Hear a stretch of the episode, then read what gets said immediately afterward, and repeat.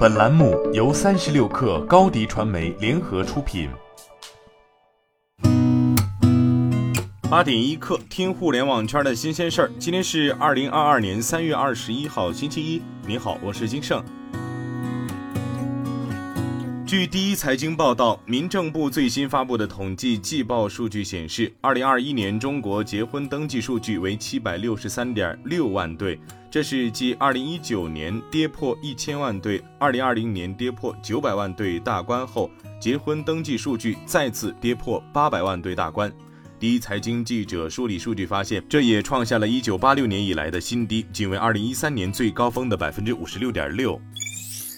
据界面新闻报道，三月十九号晚间，威马汽车官微发布公告称，受原材料价格持续大幅上涨、供应商供货紧张等因素影响，威马汽车将对在售车型价格进行调整，综合补贴后售价上调幅度为七千至两万六千元不等。此次价格调整将于三月二十八号零时起生效，在此之前已完成定金支付的用户不受此次价格调整影响。据中新经纬报道，近日，国务院金融委召开专题会议，提出关于房地产企业要及时研究和提出有力有效的防范化解风险应对方案，提出向新发展模式转型的配套措施。随后，中国人民银行、中国证监会、中国银保监会、国家外汇管理局等部门也相继释放积极信号。专家认为，国务院金融委和相关部门的表态及即将出台的相关举措，对于稳定房地产市场预期、推动市场平稳健康发展，都将起到重要支撑作用。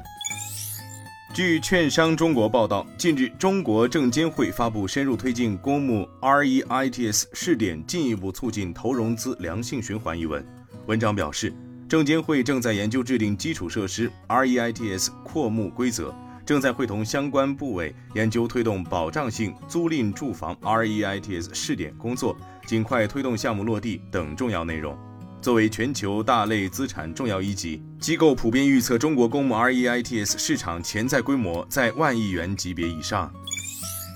据 CNET 报道，一个澳大利亚监管机构正在起诉 Meta Platforms。指控该公司没有采取足够的措施，防止骗子用兜售虚假加密货币和赚钱计划的广告瞄准 Facebook 用户。澳大利亚竞争与消费者委员会在联邦法院的诉讼中称，这些广告很可能欺骗 Facebook 用户，让他们相信所推广的计划是由其中的澳大利亚知名商人、电视人物和政治家所支持的。但澳大利亚竞争与消费者委员会说，这些计划实际上是骗局，广告中出现的人从未批准或支持这些计划。据新浪科技报道，根据 Omedia 的2021年第四季度智能手机市场追踪报告显示，三星的 Galaxy A 十二在去年的最畅销十款手机排行榜中登顶，超过了苹果的产品。尽管苹果的手机型号数量远比对手要少，但一直以来都占据销量排行榜的第一位、第二位和其他靠前排位，直到现在。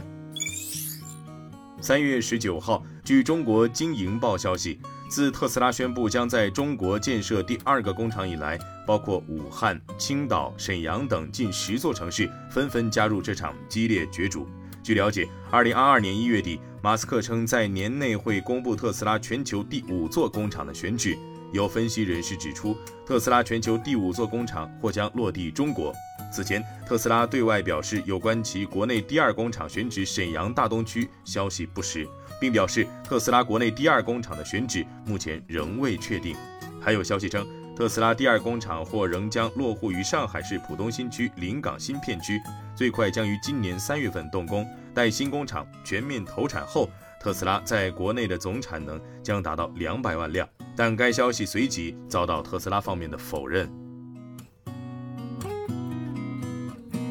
今天咱们就先聊到这儿，我是金盛八点一刻，咱们明天见。